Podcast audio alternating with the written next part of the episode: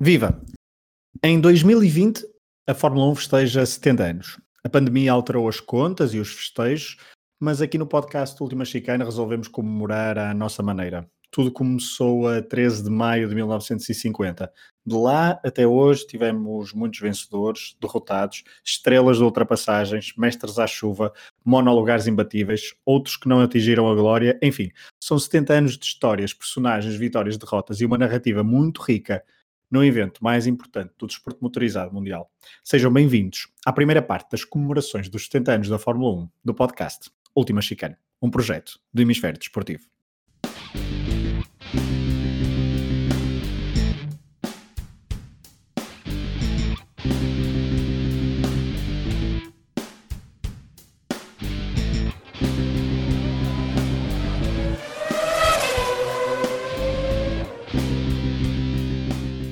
Olá, eu sou o Pedro Fragoso e hoje, para além do Pedro Varela, olá Varela. Viva, olá, Fragoso, tudo bem? Tudo. Temos um convidado especial que nos acompanhará nestes três episódios especiais dedicados ao 70 aniversário da Fórmula 1. E o convidado é um adepto muito apaixonado por, por este desporto motorizado, pela Fórmula 1. Bem-vindo, Miguel Lourenço Pereira. E obrigado por teres aceitado o nosso convite. Obrigado, Varela. Obrigado, Fragoso, por me terem trazido esta última chicane estilo Suzuka 89, uh, repleta de, de jogadas traiçoeiras e sim, a Fórmula 1 é uma das minhas paixões e dentro dela a história da Fórmula 1 seguramente uma das, das partes mais interessantes de gostar deste, deste fascinante desporto. Portanto, vamos a isso. Vamos a isso. Portanto, isto seria muito giro se fizéssemos sete episódios, um por cada década, mas vamos trocar as voltas e vamos agarrar o número 7 de outra forma. Sete pilotos, sete equipas, sete corridas e talvez sete pistas, já lá vamos. O número mágico é, portanto, o número 7, o número de décadas que a Fórmula 1 cumpre em 2020, um ano competitivo bastante diferente daquilo a que estamos habituados. Assim, neste primeiro episódio especial falaremos de sete pilotos. Vamos começar pelos mestres da condução, então. O modelo é simples, desafiamos o Miguel a escolher sete nomes, ele vai justificar as suas escolhas e eu e o Varela vamos, na medida do possível, ouvir. Ouvir, ouvir. exatamente.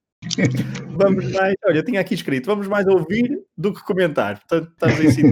uh, mas, mas pronto, deixamos, uh, deixamos isso para vocês, ouvintes, para comprovar então nos próximos minutos. Vamos sem demoras falar do primeiro piloto e vamos seguir uma ordem cronológica, até porque o Miguel aplicou um critério que é bastante compreensível, um nome por década. Miguel, vamos então recuar aos anos 50, onde houve um piloto que dominou a competição, nascido na Argentina, a 24 de junho de 1911, Juan Manuel Fangio, El Maestro, correu em várias equipas, participou em 51 corridas, venceu 24, foi ao pódio por 35 vezes e despediu-se da Fórmula 1 em 1958, depois de ter vencido cinco campeonatos de pilotos: 51, 54, 55, 56 e 57. Miguel, o difícil era justificar uma ausência de Fangio neste lote. Obviamente, o número 7 mágico também, porque são os 7 títulos que tem o Michael Schumacher, 7 títulos que talvez este ano tenha o Lewis Hamilton, mas durante muito tempo o recordista de títulos mundiais foi o Roman Fangio com 5, e eu acho que ainda hoje, olhando para a dificuldade que era conduzir um carro de Fórmula 1 nos anos 50, é perfeitamente entendível todos aqueles que consideram o Fangio ainda o maior piloto de todos os tempos era realmente uma personagem absolutamente fascinante. É um homem que chega à Fórmula 1 já com quase 40 anos. Ele eh, vem à Europa depois de ser um piloto mais ou menos consagrado na, na América Latina. Chega à Europa em 1947, numa, num intercâmbio que existe entre o governo argentino e, e algumas empresas italianas para correr com outros pilotos argentinos da, sua geração. Eh, em corridas eh, de Fórmula 1, que na altura ainda não tinham um campeonato oficial e corridas de carros desportivos, mas já chega com uma idade bastante avançada e quando se estreia o Mundial de Fórmula 1 tem 39 anos, quando se retira tem 47 e com essa idade a conduzir carros que eram autênticas balas a nível de velocidade, mas também de uma imensa fragilidade eh, em que a taxa de mortalidade, infelizmente, nessa década ainda era bastante alta, foi sempre capaz de, de, iludir a morte, teve um acidente grave, mas, excetuando isso, foi sempre um condutor muito limpo, um condutor eh, que conhecia muito bem os seus limites, os limites dos carros que conduzia, e também um, um condutor extremamente inteligente. Inteligente na forma como conduzia e inteligente na forma como escolhia as equipas para quem conduzia. Muito bem. Varela, algum comentário? O Fangio chegou tarde, tu também chegaste tarde à Fórmula 1, mas à bancada, à, à aquele à campeonato bancada. que tu fazes, aquele campeonato que tu fazes da Fórmula 1 virtual, algum comentário? Fangio é, foi, foi sempre um nome que na nossa, na nossa geração... Já falamos dele até. Sim, mas na, quer na minha, quer na tua geração, quando Sim. víamos Fórmula 1, por causa de Michel, Michael Schumacher, Fangio foi sempre muitas vezes repetido, porque primeiro era ver se Sim, Schumacher conseguia chegar uh, ao recorde e depois conseguiu ultrapassar, inclusivamente. Sim, quer dizer, Miguel, não vou aqui acrescentar muito mais ao que o Miguel disse, na realidade, relembrar que nós já, aliás, já tínhamos falado um pouquinho sobre Fangio, muito pouco, e na altura um, que é sempre aquela discussão de saber quem é o grande piloto de, de, sempre da história da Fórmula 1, e eu recordei, e volto a recordar, e volto a falar disso novamente, um, que há um estudo de uma universidade em, um, em Sheffield, que, hum, que, fez um, uma universidade, não, um instituto, faz parte da Universidade de Sheffield,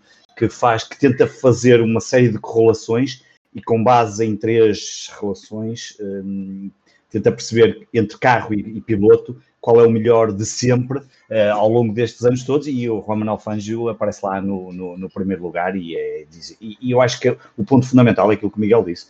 Um, conduzir aquilo esse é daquela estudo, forma. Esse é o mesmo estudo que coloca o Alonso em terceiro, não é? Uh, Deixa-me confirmar. Eu já não, não, não, não, não. O terceiro é o Schumacher.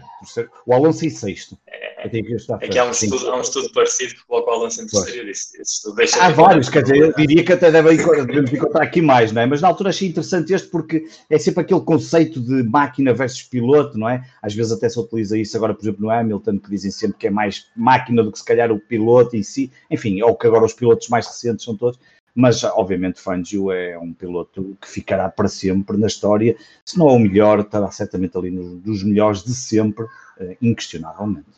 É, não, não vamos entrar pela discussão do melhor, mas vamos entrar aqui nesta discussão de os melhores, e estamos a trazer então aqui um por década.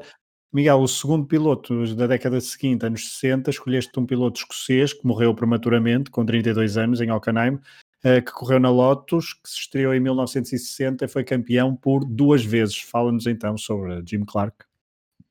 Sim, sim, o Fangio era um piloto perfeito para escolher as escuderias onde conduzia e foi campeão do mundo em quatro equipas diferentes, que é algo que nunca foi, foi repetido. Jim Clark só correu numa escuderia em toda a carreira, que foi a Lotus. Uh, aliás, ele ajuda quase a fundar a Lotus como, como escuderia competitiva e, e, leva ao panteão de, das grandes escuderias. Jim Clark era, segundo todos os relatos, segundo todas as imagens que temos acesso e todos os relatos de, dos pilotos que correram com ele, provavelmente o piloto que melhor soube cuidar carros de competição em toda a história da competição. Estamos a falar de um piloto que diziam cujos pneus, na altura estamos a falar de uma indústria completamente diferente agora, os pneus dos carros de Jim Clark duravam duas ou três corridas. Havia pilotos que os pneus não duravam nenhuma corrida e ele durar peças dos carros de corrida para corrida, tal era a suavidade com que, com que sabia conduzir. Era, tinha sido mecânico muitos anos de, de jovem e isso permitia-lhe conhecer o, o carro ao, mais mínimo detalhe, qualquer ajuste era capaz de, de fazer poucos minutos antes de uma largada, se sentia que o carro não estava como ele queria, ele próprio eh, saía do carro e, e fazia o ajuste.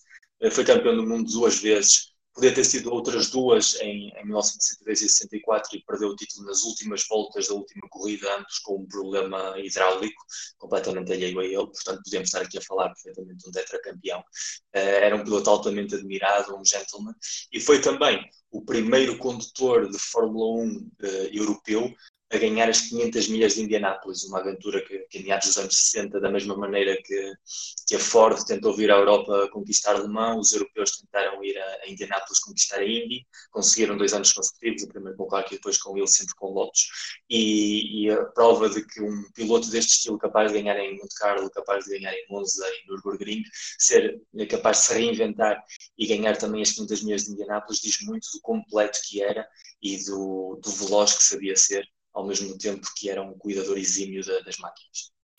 Muito bem, Varela, já volto a ti porque vamos, vou, vou, depois fazer um comentário a englobar também a terceira escolha, porque a terceira escolha da década de 70 do Miguel é outro piloto escocês, uh, este ainda vivo, com 82 anos atualmente, e que é tricampeão do mundo de Fórmula 1. Uh, 69, 71 e 73, estes dois últimos com a Tyrrell.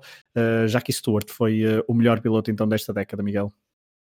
Uh, problema com o Jackie Stewart é, entramos aqui já na dicotomia do que é que é a década, porque Jackie Stewart é provavelmente um claro. pouco mais dos anos 60 que os anos 70. Ele retira-se muito novo, com 34 anos, porque estava um pouco cansado da Fórmula 1. Ele, ele viveu o apogeu da era mortal da Fórmula 1, digamos assim, perdeu mais de 50 amigos em, em acidentes mortais em corridas de competição de Fórmula 1 e de outros, de outros esportes, porque não nos podemos esquecer, estamos a falar de pilotos que corriam tudo nós agora estamos habituados a ver os pilotos a correrem monolugares de Fórmula 1, mas até aos anos 70 os pilotos corriam Fórmula 1, Fórmula 2, Sport Protótipos, motas, uh, rallies, havia uma mistura constante, o calendário era muito mais curto do Mundial de Fórmula 1 e dava-lhes muitas datas livres, para, e eles precisavam também, por causa do cachê, de correr noutras modalidades. O Jackie Stewart é, é um piloto muito ao de Jim Clark, no sentido em que sabia cuidar muito bem os carros, raramente teve acidentes, raramente teve desistências, era um piloto rápido, mas que sabia muito bem gerir essa velocidade. Não gostava de arriscar, foi um dos, um dos pioneiros em defender uh, a segurança na Fórmula 1, porque sofreu um, ou dois acidentes uh, graves e, e, viu morrer muitos dos seus amigos. E era também um, um, homem muito fiel à marca. Ele começa na BRM, que era uma escuderia uh, habilitada para jovens pilotos britânicos, mas depois trava amizade com, com Tyrrell, vai com Tyrrell trabalhar na, na Matra, que era um projeto do governo francês em que tudo era fabricado por Tyrrell menos o nome. Depois o, o projeto termina e fundam a Tyrrell, e com a Tyrrell é, é bicampeão do mundo em 71 e em 73, podia ter sido também em 72, mas tem também alguns problemas técnicos no carro. E no final de 73, quando ainda tinha margem para, para continuar a competir na, na Elite, aliás retira-se com o título, que é algo que é muito difícil de conseguir, uh, decide por um ponto final e, e a década fica-lhe um bocadinho curta, podia ter optado por outra essa década, como por exemplo Niki Lauda, mas eu acho que Jackie Stewart era, era mais completo como piloto, teve o recorde de vitórias durante muito tempo até que foi superado por, por Alan Prost e era provavelmente o, o último piloto da era dos gentlemen e também o primeiro da, da época profissional, digamos assim, da Fórmula 1. Varela, dois escoceses, Clark e Jackie Stewart, dois grandes pilotos escoceses. Nós, nos últimos anos, escoceses, David Coulter deve ter sido o que andou mais perto de ser campeão do mundo, que ser campeão do mundo, mas com uma, com uma distância de nível de talento bastante considerável para estes dois. Sim, não, não, também para não, não, estender muito depois aqui o programa, e, e Miguel faz aqui uma, uma resenha histórica dos pilotos de forma incrível além o, o, no Jim Clark dizer que ainda foi a 24 horas de Le Mans, ainda conseguiu um segundo e um terceiro lugar, o que, que, era aquilo que o Miguel há pouco dizia, não é? Eles vão, vão a uma quantidade de provas inacreditáveis, portanto, ele, ele, e ele já estava na Fórmula 1, o Jim Clark em 60 e 61, e, um, e ainda foi ele, mas conseguir ali um, um, segundo e um terceiro lugar. A primeira ainda nem estava na Fórmula 1, foi em 59, conseguiu o segundo, depois em 60 o terceiro. Um, e morre novo, como o Miguel dizia, e era um piloto que, daquilo que se vê, era, era, era incrível a sua forma de, de, condução e todo o cuidado que tinha, como, como o Miguel disse. De Jackie Stewart, dizer que até o Alan Prost ganhar em Portugal, era o, até 1987 era o piloto que tinha mais vitórias na Fórmula 1 uh, ah, durante teve o recorde de mais vitórias da Fórmula 1, exatamente, um, durante 14 anos, até, até chegar o, o Alan Prost, quer dizer que mostra bem ainda ali a qualidade do piloto que era, uh, após ter sido, ter, ter terminado a carreira, apesar de tudo cedo.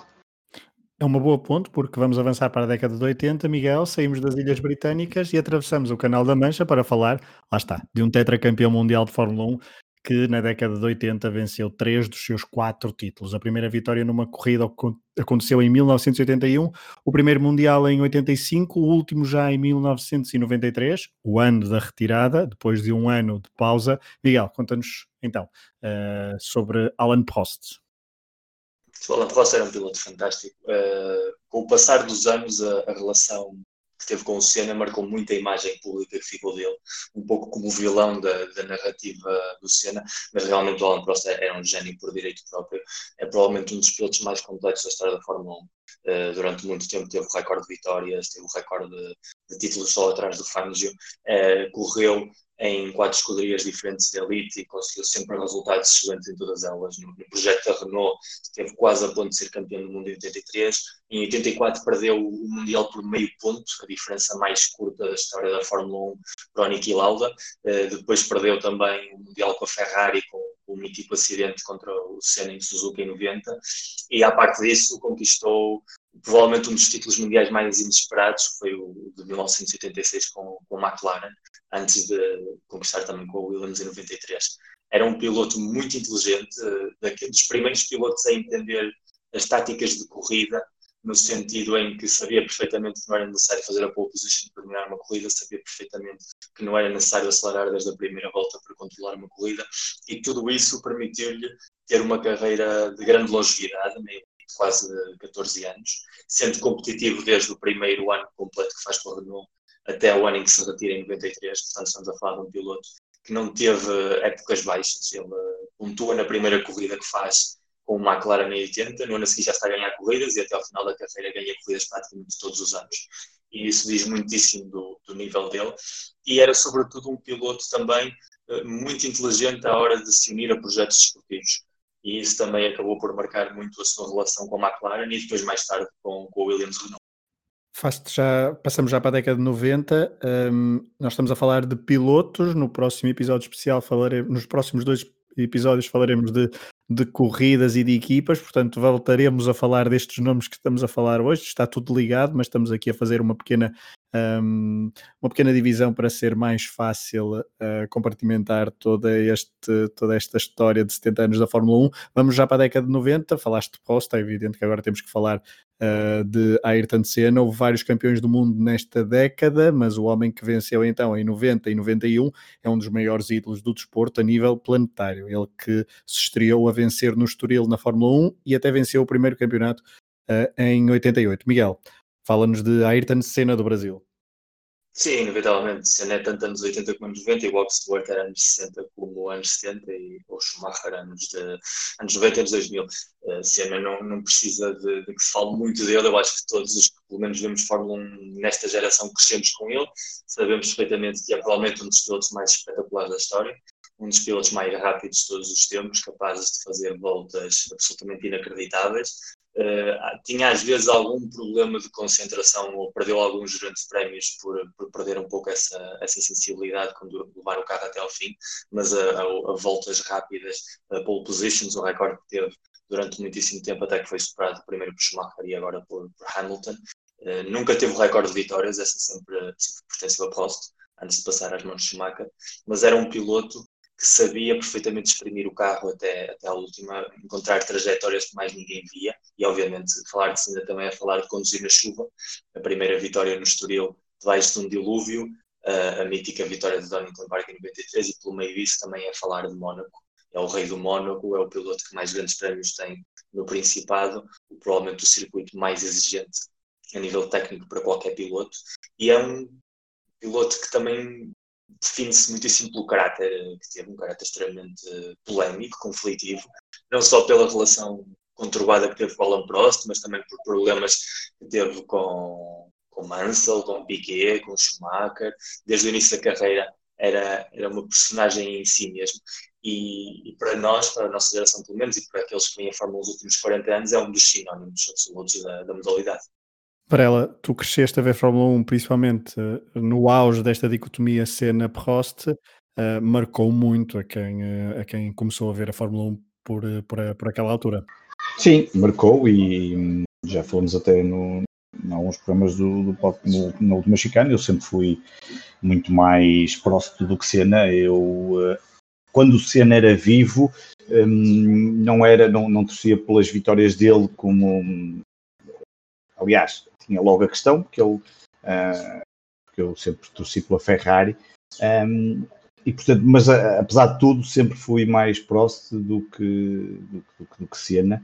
E, um, e, acho que o Miguel disse uma coisa que um, às vezes custa entender a muita gente: é que transformaram, um, por causa do Senna, transformaram o Prost em vilão naquilo que é um senhor da Fórmula 1 e que muitas vezes parece que custa entender a muita gente, ou porque não percebem a Fórmula 1, ou porque só vão pelos grandes chavões e, portanto, um, acham que a Fórmula 1 é só cena e a Fórmula 1 está muito longe de ser só cena. Isso para mim é uma das grandes discussões, mas não vai ficar agora para aqui.